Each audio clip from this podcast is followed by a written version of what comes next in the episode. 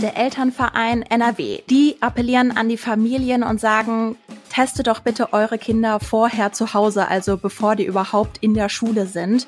Und sagen auch, erkältete Kinder, die sollen erst gar nicht in die Schule kommen. Montag geht in NRW die Schule wieder los mit über zwei Millionen Schülerinnen und Schülern vor Ort.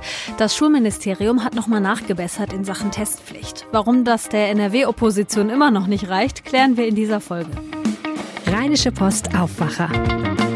News aus NRW und dem Rest der Welt. Hallo und herzlich willkommen zum Aufwacher. Heute mit Wiebke Dumpe und ich freue mich auf die nächste Viertelstunde mit euch. Heute ist Freitag, der 7. Januar und das Wichtigste, das heute ansteht, ist wohl die Bund-Länder-Runde zu den Corona-Maßnahmen. Aber da erzähle ich euch später noch kurz was zu. Jetzt aber erstmal die Meldungen aus der Landeshauptstadt von Antenne Düsseldorf. Hallo Wiebke, wir sprechen heute darüber, dass Düsseldorf einen geplanten Querdenken-Protestzug verboten hat. Dann geht es um die Rheinkirmes und dann schauen wir uns an, wie Düsseldorfer Unternehmen auf das noch junge Jahr 2022 schauen. Morgen hätte eigentlich wieder eine große Demo gegen die Corona-Regeln in Düsseldorf laufen sollen. Die Stadt hat das aber verboten. Der Grund, das Recht auf Leben und körperliche Unversehrtheit wird über das Grundrecht auf Versammlungsfreiheit gestellt. Eine Kundgebung darf es aber geben. Schon an den letzten Wochenenden hatte es immer wieder große Demos gegeben. Dabei sind Rechtsextreme, Querdenker und Corona-Leugner und eben Menschen, denen es nichts ausmacht, mit ihnen zu demonstrieren. Oberbürgermeister Stefan Keller hat dazu das gesagt darf an der Stelle nochmal darauf hinweisen, dass Versammlungsbehörde in Nordrhein-Westfalen die Polizei ist. Wir sind im engen Austausch mit der Polizei an dieser Stelle und äh, werden alle notwendigen und zulässigen Maßnahmen ergreifen, um hier das Geschehen im Griff zu behalten. Aber letzten Endes ist es eine Lage, die von der Polizei gesteuert und beherrscht wird. Der Veranstalter wurde darauf hingewiesen, dass alle Teilnehmer eine Maske tragen und die 3G-Regel einhalten müssen. Das Ordnungsamt wird diese Regel überprüfen, heißt es kann in diesem Jahr nach zwei Jahren Pause Düsseldorfs größte Veranstaltung wieder stattfinden. Bis Ende April soll die Entscheidung über die Durchführung der größten Kirmes am Rhein fallen. Zuletzt musste die Kirmes zweimal aufgrund von Corona abgesagt werden. Eine dritte Absage scheint nicht ausgeschlossen. Marc Pesch hat die Einzelheiten. Ende Dezember haben sich die sogenannte Platzkommission der Schützen und Schaustellervorstand Oliver Wilmering getroffen. Aktuell hoffen alle Beteiligten darauf, die Kirmes in diesem Jahr endlich wieder durchführen zu können.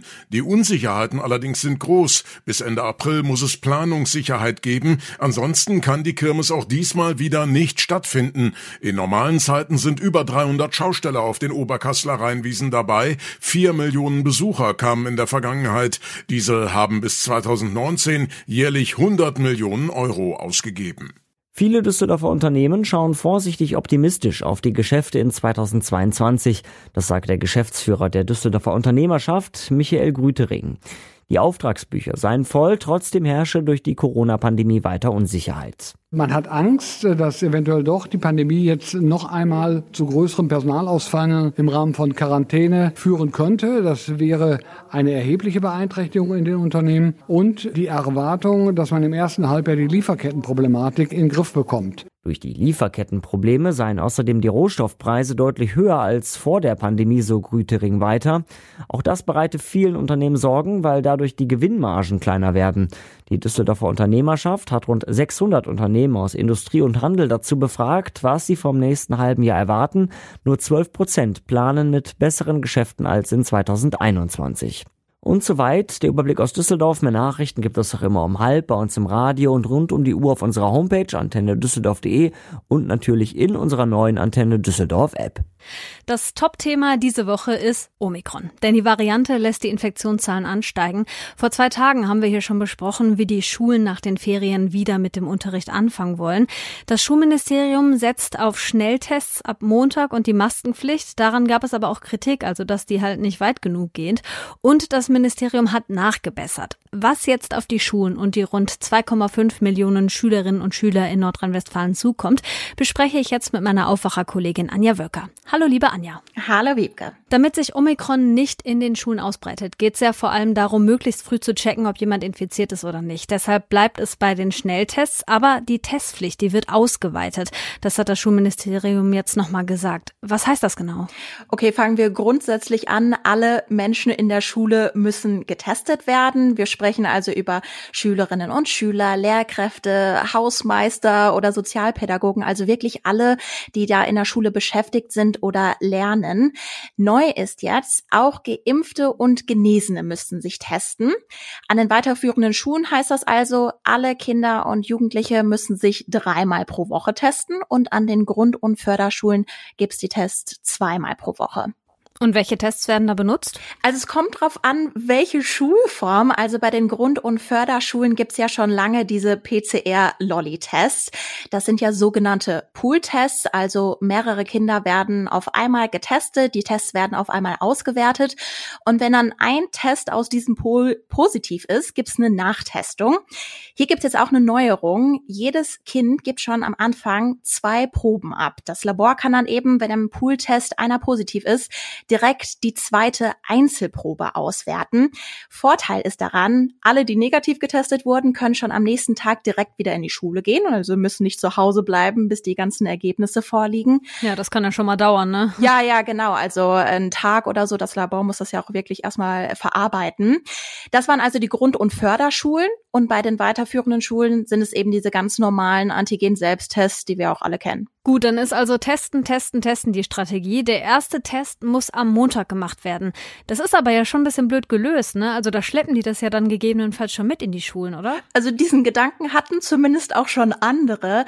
Der Elternverein NRW zum Beispiel, der findet das auch nicht ganz so gut gelöst, so wie du. Die appellieren an die Familien und sagen, teste doch bitte eure Kinder vorher zu Hause, also bevor die überhaupt in der Schule sind und sagen auch, erkältete Kinder, die sollen erst gar nicht in die Schule kommen. Die Krisenstäbe einiger Städte geben dazu auch noch mal eine konkrete Empfehlung. Die Krisenstäbe aus Duisburg, Wuppertal und im Kreis Wesel, die bitten, dass die Kinder doch direkt im offiziellen Testzentrum getestet werden sollen. Ja, ich finde, das wäre auf jeden Fall das Sinnvollste, das vor der Schule zu machen. Wie schaut denn die NRW-Politik auf den Schulstart? Ist die Nachbesserung jetzt für alle gut? Gut. Da gab es ja von der Opposition auch echt viel Kritik zu. Ja, also der Anspruch, dass alle zufrieden sind, ist, glaube ich, sehr hoch. Also die Grünen zum Beispiel, die sagen auch, das geht jetzt nicht weit genug. Die schulpolitische Sprecherin Sigrid Bär fordert zum Beispiel, dass an den weiterführenden Schulen noch mehr getestet wird, also wirklich jeden Tag. Sie hat unserer Redaktion gesagt, dass die freiwilligen Vortestungen zwar sinnvoll seien, aber dass das halt nicht die normierten Tests in den Schulen ersetzen würde. Und Bär ist jetzt auch nicht die einzige mit den Forderungen nach täglichen Tests. Thomas Kutschaty von der SPD fordert zum Beispiel auch möglichst tägliche Tests. Er hat zuletzt auch andere Tests für die weiterführenden Schulen gefordert. Stichwort Omikron, also sensitivere Tests. Die NRW-Schulministerin Gebauer hat aber schon abgewunken und gesagt, naja gut, die aktuellen Tests, die seien schon gut genug. Und was ja auch immer noch fehlt, ist so eine Art Worst-Case-Plan, also ein Konzept, was passiert eigentlich, wenn zu viele sich zu schnell infizieren? Mhm, also wahrscheinlich sowas wie ein Stufenplan, ja, genau. den wir auch aus anderen Corona-Zeiten kennen. Also ab wann zum Beispiel eine komplette Klasse wieder in den Distanzunterricht zurückkehren muss.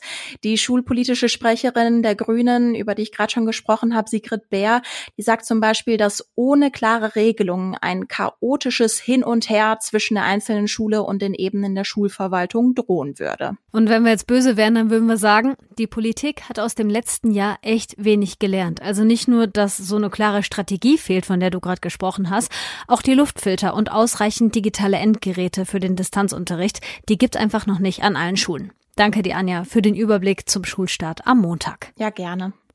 So, und jetzt was ganz anderes. Keine eigene Trainingsanlage, ein kaputtes Stadion, ein bevorstehender Abstieg aus der vierten in die fünfte Liga. Der Fußballverein KFC Uerdingen aus Krefeld hat sich schon mit echt vielen Problemen rumschlagen müssen. Letztes Jahr kam dann auch noch ein neues Insolvenzverfahren dazu das vierte in der Geschichte des Vereins. Seit gestern gibt es aber wieder Hoffnung, denn der KfC Uerdingen ist gerettet. Was es mit dem Verein auf sich hat und wie es jetzt zu einem Neustart kommen kann, das weiß Sportredakteur Thomas Schulze. Hallo Thomas. Hallo. In NRW gibt's ja eine ganze Menge Fußballvereine. Ich hätte gerne mal eine Einordnung, denn du nennst den KfC in deinen Artikeln Traditionsverein. Er war ja damals einer der vier Großen am Niederrhein. Was ist damit genau gemeint? Ja, zu den vier Großen gehören natürlich Borussia Mönchengladbach, Fortuna Düsseldorf, der MSV Duisburg, der jetzt auch schon in die dritte Liga versunken ist, und der KfC Uerdingen, das Quartett vom Niederrhein. Das waren natürlich glorreiche Zeiten damals in den 70er, 80er Jahren, als der KfC Uerdingen in der Bundesliga Dauergast war und nicht nur das, sondern auch 1985 Pokalsieger. Im legendären Endspiel im Berliner Olympiastadion hat er den FC Bayern München mit 2 zu 1 damals besiegt. Das ist natürlich hier in Krefeld, in Uerdingen noch in besser Erinnerung und vielen Fußballfans natürlich auch noch das sogenannte Wunder von der Grotenburg 1986, als der Verein im Europacup Viertelfinale Dynamo Dresden sage und schreibe nach einem 1 zu 3 Rückstand zur Halbzeit mit 7 zu 3 besiegte. Da hat der KfC Uerdingen Geschichte geschrieben und da hat er sich am Niederrhein zu den vier Großen gezählt.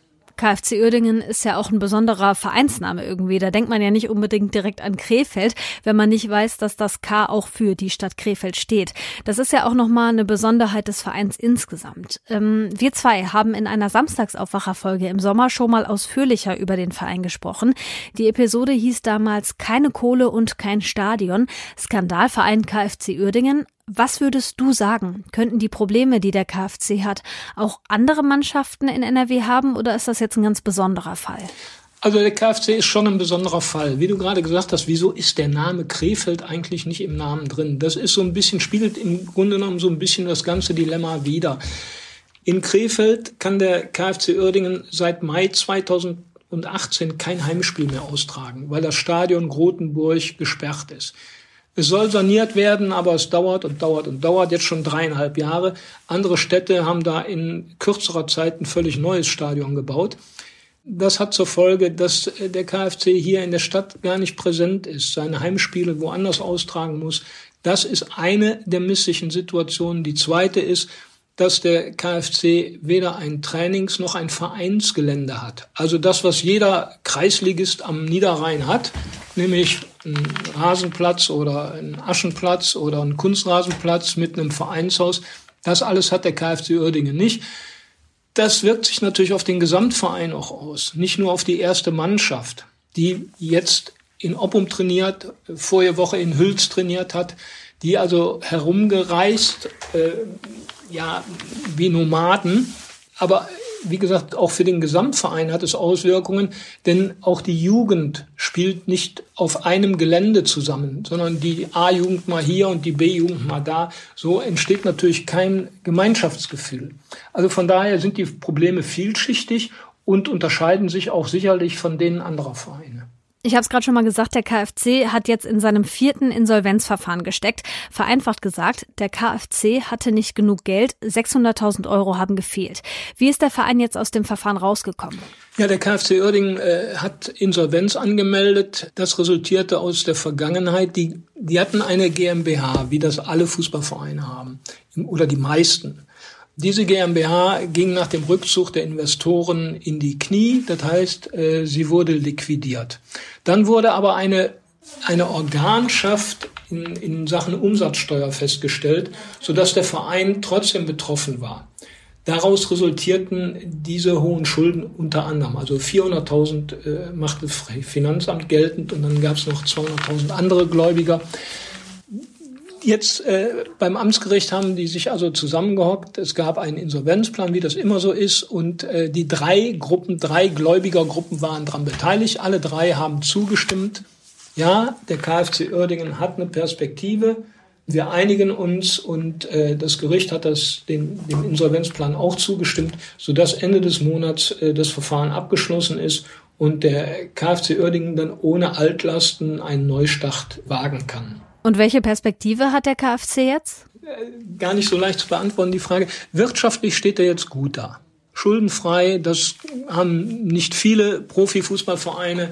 Von daher kann der jetzt einen, einen wirklichen Neustart wagen. Sportlich abgeschlagen, Tabellenletzter. Es droht noch ein, neu, ein Abzug von neun Punkten wegen des Insolvenzverfahrens. Also von daher scheint der Abstieg besiegelt. Dann geht es in der Oberliga weiter und äh, die Probleme jetzt abgesehen vom wirtschaftlichen und sportlichen bleiben. Ohne Stadion, ohne Trainingsgelände, ohne Vereinsgelände ist es schwierig, einen, einen Erfolgsweg zu beschreiten. Äh, da kann man noch so lange Aufbauarbeit leisten. Das wird nicht einfach. Angeblich soll das Stadion Grotenburg im April fertiggestellt werden. Dann hat der KfC fast vier Jahre nicht in der Stadt spielen können. Schade für die Fans, die die dritte Liga überhaupt nicht miterlebt haben in Krefeld. Da sind natürlich auch Bindungen verloren gegangen.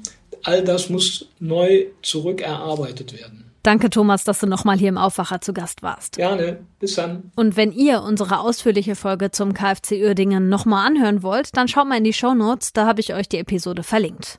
Heute steht ja die Bund-Länder-Runde an. Da treffen sich die Länderchefinnen und Länderchefs mit Kanzler Scholz, um über den Corona-Fahrplan der nächsten Wochen zu sprechen. Es wird generell um die Maßnahmen gehen, aber auch um die Änderungen bei den Quarantänezeiten. Erste Ergebnisse von dieser Konferenz könnte es da am Nachmittag schon geben und ausführlich sprechen wir natürlich morgen drüber im Samstagsaufwacher. Und das hier könnt ihr heute auch noch im Blick behalten. Im Untersuchungsausschuss zur Flutkatastrophe im Sommer werden im Landtag heute unter anderem die Wetterexpertinnen von ARD und ZDF befragt. Sie sollen ihre Einschätzung dazu geben, ob die Menschen früher vor den Wassermassen hätten gewarnt werden können. Das Kölner Landgericht muss heute prüfen, ob ein Urteil gegen einen Mann rechtens ist. Er hatte an einer Veranstaltung der AfD teilgenommen und soll dann in die Gegendemo gefahren sein. Ein Mann wurde dabei leicht verletzt. Dafür war der Fahrer zu sieben Monaten Gefängnis verurteilt worden. Jetzt geht er in Berufung. So, es ist Freitag und das heißt, es gibt wieder Tipps für euer Wochenende aus der Kulturredaktion und die kommen heute von Sabine Jansen. Für Punk- und Indie-Fans. So viel Ironie muss sein. Schrammeliger Punk begleitet von braver Südstaatenromantik im Video. Das ist die Band Wetlag. Ihre Debütsingle Chaise Long wurde fast 2,3 Millionen Mal gestreamt und ist bei YouTube zu finden. Die Folgesingles der zwei britischen Mädchen kürte das Magazin Rolling Stone mit dem Wort Sensation. Im Frühjahr gibt es das erste Album und eine Tournee. Im Mai kommt Wetlag nach Deutschland. Für Kunst- und Comicfreunde. Für diese Ausstellung wurde Emsig in allerhand Schubladen gekramt und das Ergebnis ist sehenswert. Rund 500 Bilder von gut 50 Comiczeichnern sind in der Ausstellung unveröffentlicht. Die Comic-Szene packt aus. Der Galerie Ludwig im Schloss Oberhausen zu sehen, noch bis 16. Januar. Für Klassikliebhaber. Sehr puristisch ist diese pandemische Notlösung des Theaters Krefeld-Mönchengladbach. Im Mai 2020 nahm es eine bearbeitete Lesung von Schillers Drama Wilhelm Tell auf. Sie ist auf dem YouTube-Kanal des Theaters zu finden. Inzwischen gibt es den Tell auch auf der Bühne am 7. und 16. Januar in Mönchengladbach. Danke, Sabina. Und die Kulturtipps zum Wochenende, die gibt's zum Nachlesen auch auf RP Online. Den Link findet ihr in den Shownotes. Zum Schluss kommt noch der Blick aufs NRW-Wetter. Und das ist kalt. Die Straßen können heute Morgen glatt sein. Wenn ihr mit dem Auto unterwegs seid, fahrt bitte vorsichtig. Heute gibt's immer wieder Regen und Schneeregenschauer, in höheren Lagen auch Schnee. Im Laufe des Tages lockert es mal auf. Am Nachmittag kommen dann aber neue Schauer rein. Dazu zwischen 4 und 7 Grad, auf den Bergen maximal 3 Grad. Und der Samstag wird eigentlich genauso. Das war der Aufwacher am Freitag. Morgen gibt es, wie gesagt, eine Special-Folge zum Ergebnis der Bund-Länder-Runde von heute. Und wenn ihr mögt, hören wir uns dann schon wieder. Ich bin Wiebke Dumpe und ich wünsche euch einen tollen Freitag. Mehr Nachrichten aus NRW gibt's jederzeit auf RP Online. rp-online.de